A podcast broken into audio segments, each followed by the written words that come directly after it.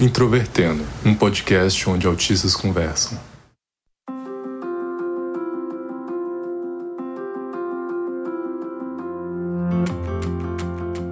Um olá para você que escuta o podcast Introvertendo, que é o principal podcast sobre autismo do Brasil e que traz sempre as grandes novidades da internet. Meu nome é Thiago Abreu, sou jornalista, host deste podcast, diagnosticado com autismo em 2015 e eu sonho com o um dia em que tivermos um emoji que represente bem o autismo. Olá pessoal, aqui é a Thaís falando de Florianópolis. Eu fui diagnosticada com autismo em 2018 e o meu emoji favorito é a cebolinha, que eu demorei muito para entender o que ela significava. Não tenho certeza do que ela significa, mas ela é bonitinha e tá valendo. Eu sou William Timura, eu sou autista, faço mestrado em informática na educação no Instituto Federal aqui do Rio Grande do Sul e até hoje tenho dificuldades, principalmente em situações que eu estou muito focado em alguma coisa em fazer essa leitura das expressões faciais das pessoas e entender o que elas estão sentindo. Oi, pessoal, eu sou o Paulo Larcon, diagnosticado com autismo em 2018 e voltamos aos tempos do hieróglifo na internet.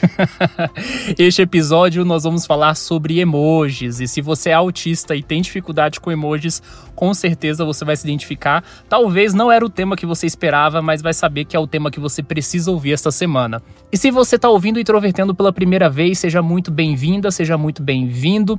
Nosso site é introvertendo.com.br e também estamos nas redes sociais. Nós temos uma página no Facebook, no Twitter e no Instagram. É só você procurar por Introvertendo. Se você quiser mandar qualquer mensagem referente a algum episódio, você pode escrever-nos para ouvinte@introvertendo.com.br. Vale lembrar que o Introvertendo é um podcast sobre autismo feito por autistas, cuja produção é da Superplayer and Company.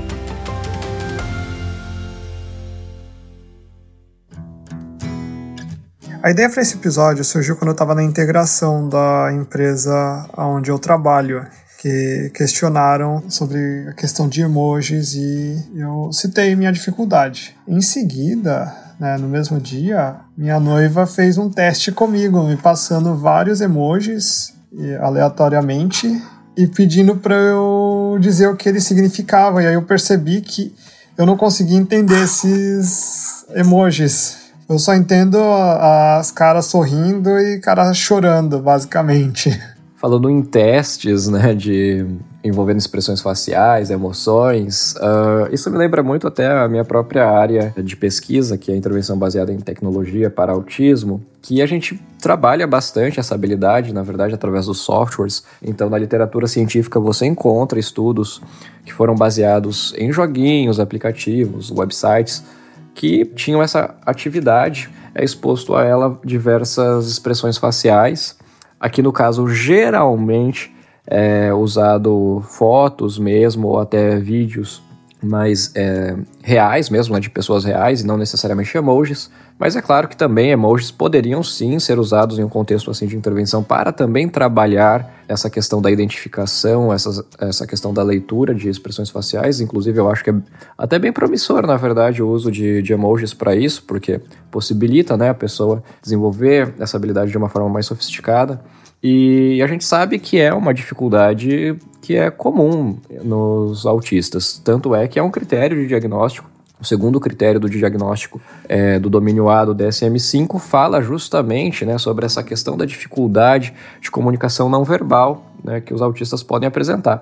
É claro que nem todo autista vai apresentar explicitamente esse déficit, mas eu diria até que é um, déficit comum, pelo menos ao, ao que eu tenho notado, é, no meu caso, por exemplo, de fato era.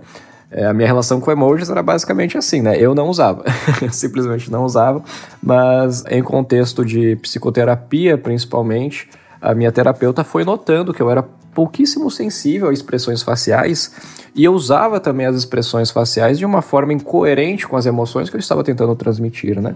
Então, uh, isso eu, eu achei bem interessante isso também, notar em mim mesmo, porque eu só fui notar isso na vida adulta. E então, se eu já eu apresentava esse déficit de uma forma bem explícita, na verdade, uh, na vida adulta, eu fico imaginando quão deficitário ela não era no, nos meus primeiros anos de vida, na adolescência, enfim, e quanto isso pode estar relacionado, sim, com uma dificuldade de adequação social, de socialização, né, de fazer amigos, manter relacionamentos, enfim certamente eu posso fazer, eu, acho bem plausível, né, de fazer essa, essa relação. Inclusive, eu gravei um vídeo com você, William, esses dias, né, que saiu no seu canal, e uma coisa que eu comentei é que eu só descobri que eu não interpretava bem ironias, por exemplo, depois da vida adulta. Então, eu fico pensando quantas coisas eu não entendi. E emojis está nesse domínio aí. Mas eu acho que é importante a gente fazer um contexto, então, para quem não sabe o que é emoji e quando isso ficou popular. Os emojis começaram já há muito tempo, né? No início haviam os emoticons, que eram basicamente expressões que você gerava através de símbolos do teclado. ASCII, né? Então você pegava um sinal de dois pontos e um fecha parênteses para fazer uma carinha feliz. Ou juntava o três e o sinal de menor e fazia um coração. Em 98, um japonês chamado Shigetaka Kurita criou o que foi conhecido como o emoji hoje em dia. O meu primeiro contato aí com os emojis ou emoticons, eu, eu não sabia inclusive a diferença entre um e outro até então, foi nos fóruns que eu participava de alguns. E aí eu tomei um pouco mais de contato com a cultura japonesa e comecei a perceber a diferença de fato que tinha entre diferentes linguagens. E eu passei a entender os emojis dessa forma. Eu acabei entendendo com uma linguagem diferente que tem as suas próprias regras.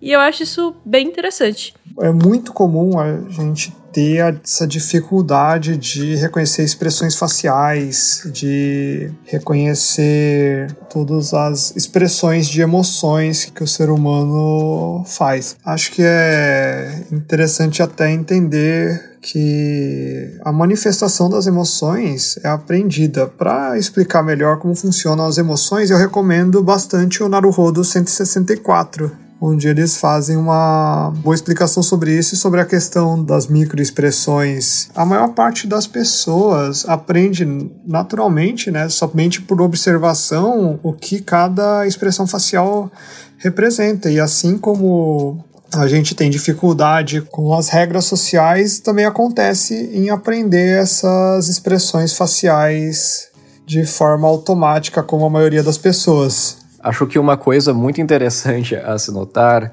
que pode ser uma dificuldade nessa questão de usar os emojis, é, e que pode ser um pouco mais difícil de, se de ser interpretado pelos autistas, é que uh, nem sempre as pessoas vão usar o, o mesmo emoji com uh, o mesmo significado, digamos assim. O que eu quero dizer é, por exemplo, tomando como exemplo aquele emoji que se tornou muito popular, que são duas mãozinhas assim, né, unidas, que geralmente está associado uh, a um sentimento de gratidão. Eu espero que vocês saibam de qual emoji eu estou falando, porque eu estou tentando descrever ele através de áudio. Mas esse emoji, por exemplo, né, ele é igual tanto para mim, que sou uma pessoa, né, por exemplo, imagine que eu sou uma pessoa que uso muito emojis, estou muito ligado na internet e tal, isso faz parte do meu dia a dia.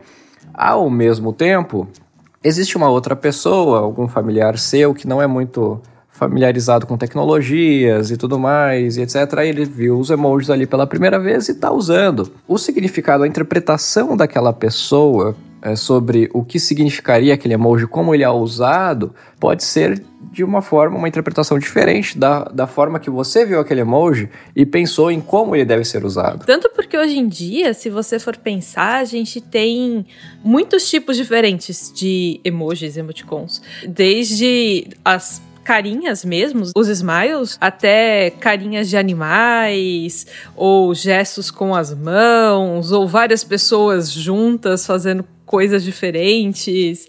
Então, é, se tornou realmente toda uma linguagem própria com muitas variações. E lá no trabalho uh, usam bastante no, no Slack, por exemplo, Uh, a cabecinha explodindo, ou a cebolinha, ou o tubarão fazendo uma dancinha. E muitas vezes uh, eu já percebi que para pessoas diferentes o mesmo emoji significa coisas diferentes. Então, às vezes, a gente acha que é um problema exclusivamente nosso, né? De ter dificuldade de entender o que eles significam.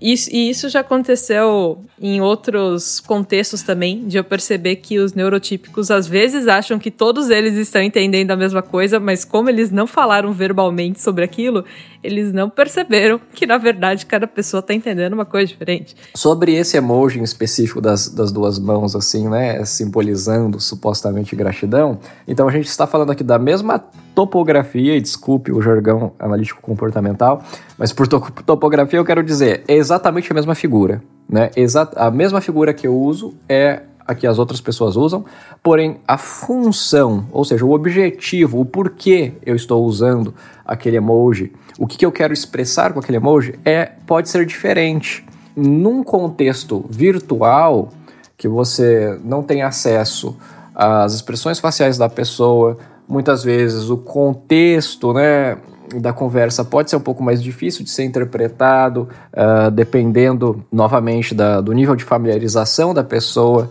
que está usando ali né, a interface digital para comunicar contigo. Então, pode ser mais difícil né, nesse contexto de, de você conseguir é, interpretar realmente o que, qual é o contexto que ela está querendo dizer. Essa atribuição de significado, vamos colocar assim, que é diferente para cada pessoa, mesmo sendo o mesmo emoji, pode realmente ser uma dificuldade. Eu imagino que, não somente para os autistas, mas para os autistas, eu imagino que é, seja uma dificuldade mais presente. Então, assim, na dúvida, pergunte. Porque eu acho que dá para aprender bastante coisa quando a gente. as perguntas verbais para as pessoas. Com certeza. Até mesmo porque tem alguns casos de emojis que em contextos românticos, sexuais, irônicos, tomam uma interpretação completamente diferente.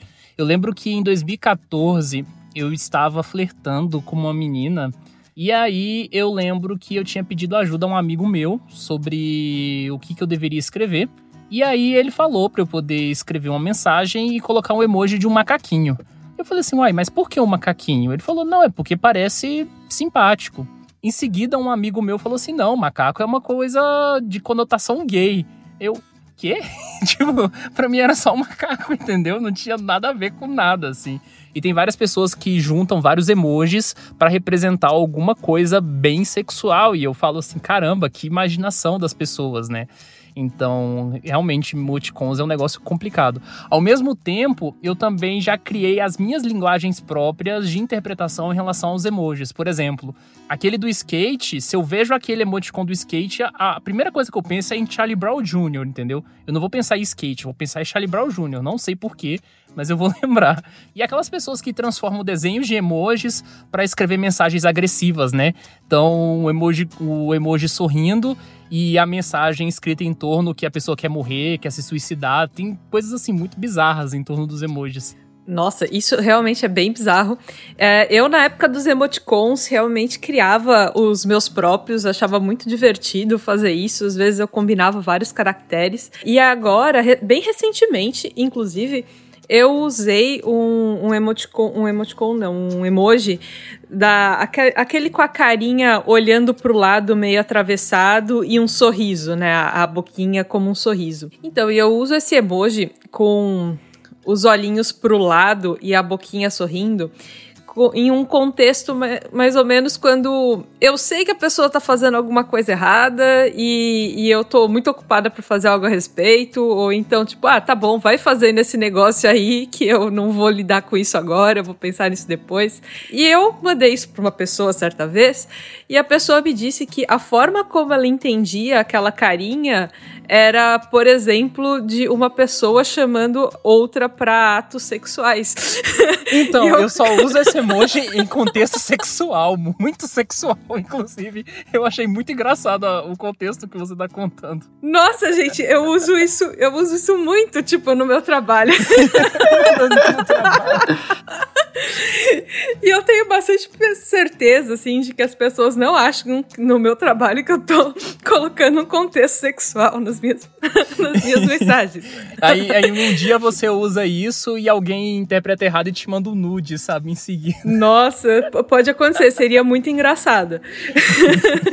Mas isso entra na questão de como, às vezes, a gente não sente dificuldade em mexer em algo, mas até a gente perceber que cada pessoa está entendendo de uma forma diferente aquela linguagem, às vezes demora um pouco. Então, por isso que eu acho que vale bastante a pena a gente conversar com as pessoas e colocar uma mensagem verbal bem clara para evitar depender de linguagens que podem ter muitos significados. Bom, e hoje em dia, em muitos desses é, emojis, você tem a descrição deles logo na, na hora que você vai clicar ou se você coloca o mouse em cima, eles têm um nome, né? E isso ajuda bastante as pessoas com deficiência visual. Eu já percebi que muitas delas usam, inclusive, os emojis. E, e eu muitas vezes me baseio no nome que está escrito ali. Então, por exemplo, esse símbolo das mãos unidas, que a gente estava tendo uma conversa aqui que pode significar várias coisas diferentes, pode ser gratidão ou uma pessoa rezando, ou podem ser duas mãos de pessoas diferentes, uma batendo a mão na outra. No programa que eu uso chama pray, que seria rezar mesmo, né?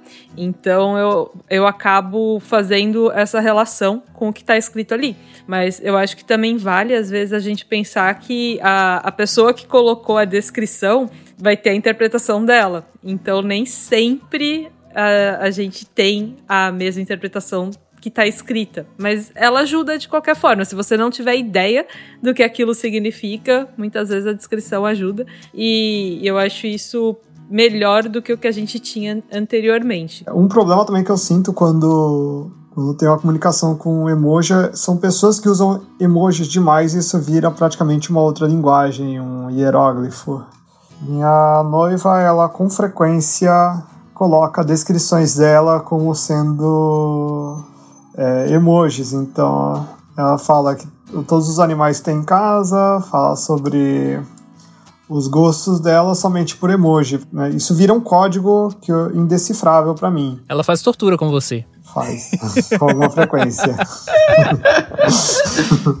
E ela tem um grupo com as amigas dela que, que eles, elas conversam sobre como foram os acontecimentos cotidianos dela, inclusive os românticos, e é completamente com emojis basicamente formados por diferentes frutas. Frutas? Como assim frutas? Eu, eu, eu não entendi. E eu não teria capacidade de entender descrição de, de sei lá, encontros baseados em frutas. É, o único contexto romântico, etc., que eu consigo imaginar com frutas eram as mulheres frutas da época lá do, do cara lá do MC Creu, né? Que tinha a mulher melão, a mulher melancia, mulher maçã.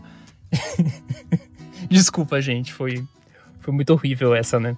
Eu pensei nisso também, na verdade. Eu não queria. Existe uma lógica na, na forma como elas conversam, mas não me sinto confortável para tentar descrever a forma percebo que no, no grupo de Aikido o pessoal usa muitos emojis de, de Aikido, de samurai, de pessoas se ajoelhando, se agachando, fazendo reverência. E às vezes colocam vários juntos. Tipo, é, a, a pessoa acho que quer fazer uma reverência, digamos assim, e aí ela coloca cinco emojis iguais. Eu acho isso bem estranho. Eu uso emojis, mas é muito diferente do que as outras pessoas fazem e eles estão sempre acompanhados de frases coesas com pontuação completa.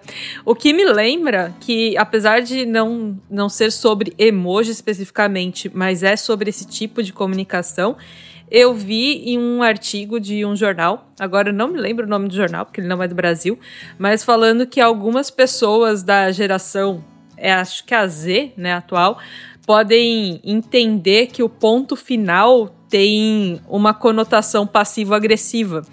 Como se você quisesse encerrar uma discussão ou algo assim, ao invés de ser simplesmente você usar eh, de forma correta as regras do português. Parece que a pessoa tá com raiva, né? É engraçado que eu eu usava ponto final sempre em todas as falas que eu escrevia, isso em meados de 2012. E aí em algum momento eu parei de usar porque eu via que as outras pessoas não usavam e eu sempre era interpretado como alguém que estava nervoso ou muito sério. E eu comecei a me sentir desconfortável com as pessoas que usavam ponto final nas mensagens, porque eu achava que as pessoas ou estavam muito distantes ou muito bravas comigo. Então é, é bizarro isso, né? Pensar. Hoje em dia eu quase não uso ponto final, só quando mesmo eu tô escrevendo algum texto. Ah, eu continuo usando a pontuação como eu usava antes.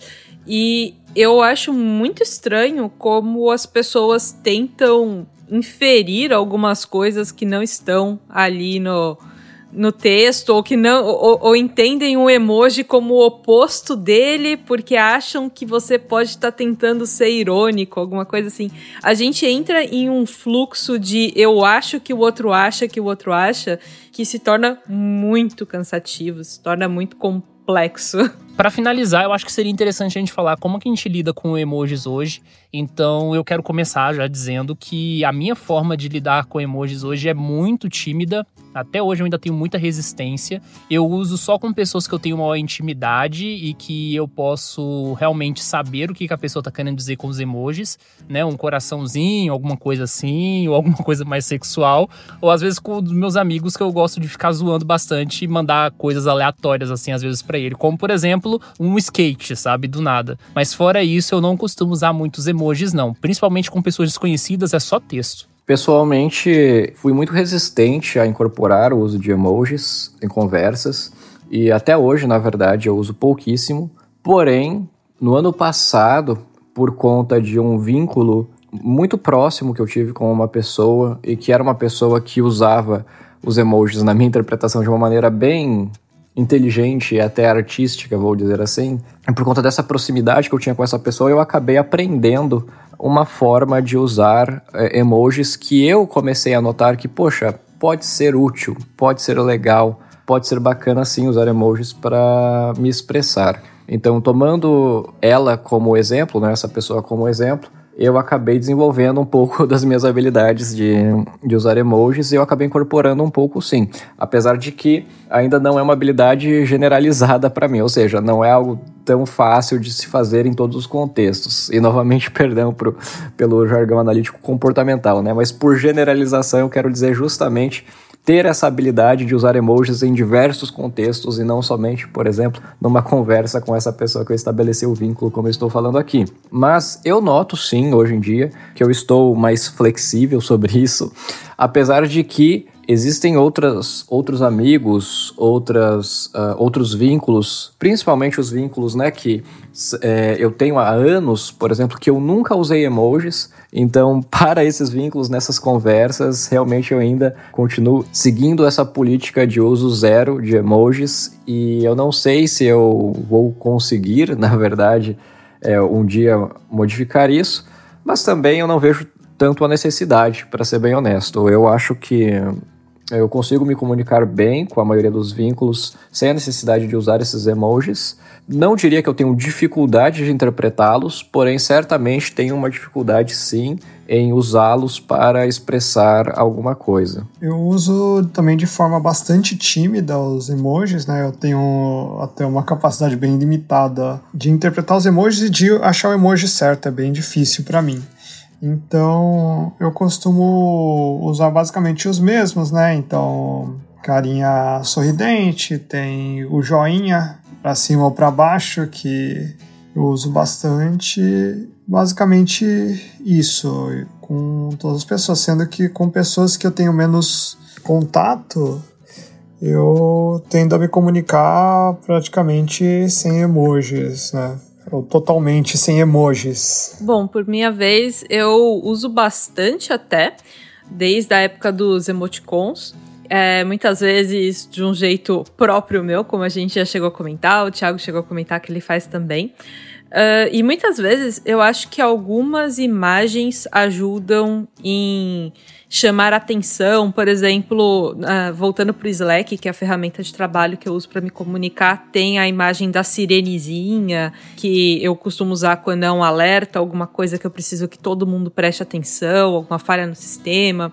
Tem aquela bolinha girando de loading Então, algo está carregando, eu estou fazendo isso, espere enquanto eu termino de fazer, e, e, isso ajuda bastante. Eu demorei para entender o que eram os olhinhos, que muita gente usa como eu estou olhando isso, e, e eu não entendi os olhinhos assim, mas passei a entender desse jeito. E como eu comentei no início do programa, eu gosto muito hoje em dia de usar cebolinha, que a Jéssica, minha colega, me disse que é algo como a, a, a cebola faz chorar e a cebola está rindo. Então são duas coisas opostas acontecendo ao mesmo tempo. Eu não sei exatamente em que sentido que, que isso foi criado, mas eu uso muitas vezes para avisar que eu tô fazendo alguma coisa que é para dar certo, eu tô fazendo um ajuste, uma melhoria, mas é para todo mundo ficar de olho, porque pode ser que dê muito errado. Então, prestem atenção e eu coloco aquela cebolinha, porque eu gosto dela, só por causa disso. E, e eu percebo que as pessoas criam muitos emojis diferentes, às vezes com fotos de outras pessoas do trabalho, e eu não sei muito bem também o que aquilo quer dizer.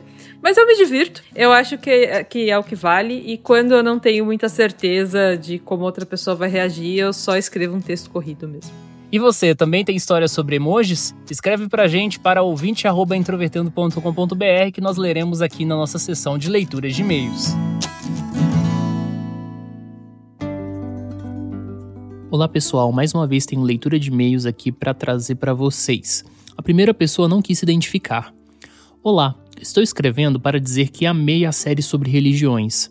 Pensava que não era possível superar a série sobre neurodiversidade, mas essa série sobre religiões foi incrível. O tema das religiões é muito sensível para mim, porque a minha vida toda cresci na igreja católica, pois toda a minha família segue essa religião. Por um outro lado, tenho boas memórias de um ambiente acolhedor onde pude desenvolver habilidades sociais que eu não teria a oportunidade de desenvolver, já que eu ainda não tinha sido diagnosticada com autismo. Mas por outro, à medida que fui crescendo, as cobranças foram se acentuando, principalmente por eu não conseguir socializar com as outras pessoas de uma maneira esperada, e meu comportamento era considerado infantil e interpretado como para chamar atenção. Como eu ainda não conseguia me entender nas minhas dificuldades, acabei introjetando essas cobranças, até adoecer. Todas essas experiências, que acabaram sendo traumáticas por envolverem sucessivas humilhações, me fizeram questionar toda a minha fé. Foi um processo doloroso, mas hoje consigo dizer que sinto muito em paz comigo mesma e com o mundo, mesmo as pessoas que no passado me fizeram mal dentro desses ambientes. Com o tempo, fui me afastando cada vez mais, até hoje me considerar agnóstica. Acredito que existe algo além de nós, mas não consigo nomear. O que eu consigo nomear é o autismo, e consigo me entender como autista, o que me faz muito feliz por hoje perceber que na comunidade do autismo deve haver espaço para todos, inclusive para quem é religioso ou não, como foi muito bem ilustrado pelas participações. Essa série de religiões está entre as minhas favoritas do Introvertendo. Vejo que vocês abordaram o assunto com muita responsabilidade e com a delicadeza que o tema merece.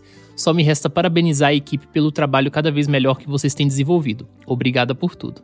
Ah, eu que agradeço. Fico muito feliz por essa reportagem ter sido para você melhor do que a de neurodiversidade. Em novembro a gente vai publicar outra e aí a gente vai anunciar qual é o tema em breve. O nosso segundo e-mail é do Carlos Eduardo. Ele diz o seguinte: Olá, tudo bem? Queria deixar um tema para vocês, autistas e criatividade. A gente sempre escuta falar que autistas não possuem criatividade, mas eu discordo disso. É só me dar qualquer tema dos meus focos que eu vou ter criatividade abundante. Agora, se quiserem me colocar para criar um diálogo entre pessoas, hum, eu já tentei escrever um livro de ficção no estilo de fantasia. Eu consigo criar cenários, um mundo, história para um mundo, imaginar o character design, mas me coloca para escrever as interações entre os personagens. Tem vários autistas com hiperfoco em música e não duvido nada de que eles consigam ter imaginação suficiente para inventar melodias e etc. Assim como um autista que seja arquiteto seria capaz de criar prédios completamente inovadores. Carlos, muito obrigado pela sua sugestão. É um tema que a gente pensa sim em fazer, nós já anotamos isso, mas é um daqueles vários temas que a gente sempre postergou. Então, torça para que a gente faça em 2021, mas a gente vai fazer algum dia, tá? Isso pode ter certeza. Nosso terceiro e-mail vem do Vitor Costa. Olá, Tiago e ouvintes. Queria parabenizá-los por essa série de episódios especiais sobre a relação entre autismo e religião. Gostei de todos os episódios, em especial o episódio 131, que trouxe os relatos de autistas ex-evangélicos. Atualmente frequento uma igreja do segmento espiritualista, que é uma vertente do espiritismo, há uns oito anos de forma regular. Confesso que no começo, estar na igreja me ajudou a assimilar o meu diagnóstico e também a aprimorar minha capacidade de interação social, o que foi importante por este aspecto. Porém, nos últimos anos, com os conhecimentos adquiridos no meu curso de jornalismo, a igreja passou a se tornar um ambiente hostil para mim. Tudo porque passei a questionar a doutrina empregada que faz o uso de práticas de coerção apelativa para tornar as pessoas fanáticas. Hoje busco permanentemente me desconstruir me autoconhecer sem aquele sentimento de culpa. Vitor, muito obrigado pelo seu e-mail, muito interessante o seu relato. Parece ter um padrão em alguns relatos que a gente recebe de pessoas que se davam muito bem antigamente à medida que foram crescendo, que foram né, agregando outros saberes, se incomodarem e começarem a questionar. Acho que autistas têm essa coisa também de serem bastante questionadores. O nosso último e-mail da semana vem do Cássio Belotti. Ele diz o seguinte: Salve Thiago, escrevo e não poderia deixar de fazê-lo ao grupo do podcast Introvertendo para dizer o quanto o integrante Marcos Neto fará falta a nós ouvintes e a vocês do grupo. Digo que toda vez que ele participava de algum episódio, me sentia com os ouvidos massageados, tamanha sua lucidez e sinceridade expostas. Amei ter ouvido o episódio de número 131, onde o assunto era ex-evangélicos. Concordei com tudo o que ele disse tem ele ótimo embasamento por já ter sido praticante dessas religiões. Elas são mesmo excludentes, não lidam bem com quaisquer diferenças, embora preguem que sim. Estão na contramão da história e da essência humana que sempre foram plurais. Homossexualidade, o direito da mulher a interromper uma gestação, bem como tudo o que se refere a cultos de matrizes africanas são assuntos tratados com passionalidade cafajeste afora as intransigências que tem quando os temas são sobre costumes ou quando o interlocutor não comunga da mesma crença que eles. Marcos, infelizmente não o conheço. Desejo a você que a vida te contamine com sabedoria, persistência, sinceridade e mais inteligência. Certo estou de que delas irás precisar muito. Um beijo no teu coração. Nunca deixe a vida te decepcionar. Fique com essa frase do grande escritor português Camilo Castelo Branco. As religiões, prometendo infernos além deste mundo, foram mais inventivas que Deus. Muito obrigado, Cássio, pelo seu e-mail. O Marcos leu e gostou muito do seu e-mail, inclusive.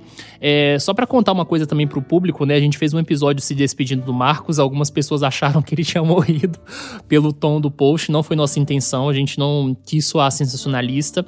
Mas o Marcos vai fazer muita falta pra gente. Só reforçando mais uma vez, para quem não sabe, o Marcos deixou o podcast porque estava impossível ele gravar com a gente. Ele não gravava com a gente desde novembro de 2019. Nós estávamos ensaiando um retorno dele pro podcast no início do ano. Né, a gente já tinha vários episódios programados para serem lançados enquanto a gente resolvia as questões de equipamento dele. E aí veio a pandemia e isso basicamente enterrou qualquer tipo de possibilidade de gravar com o Marcos. No mês que vem, agora em outubro, o Marcos estará indo embora para a Inglaterra, o que dificultaria mais ainda a qualquer possibilidade de gravação. Então o Marcos teve que se despedir, a gente lamenta muito por isso, mas momentos como esse são inevitáveis. E a gente gosta muito do Marcos, a gente continua sendo amigo dele, o Marcos continua no nosso círculo social, mas ele não vai aparecer no podcast mais. Talvez tenha alguma surpresa aí pro final do ano, mas vocês vão saber quando isso rolar, beleza? Se vocês tiverem mensagens para escrever pra gente, escrevam para ouvinte@introvertendo.com.br, que nós leremos aqui na nossa sessão de leitura de e-mails. Um abraço para você e até semana que vem.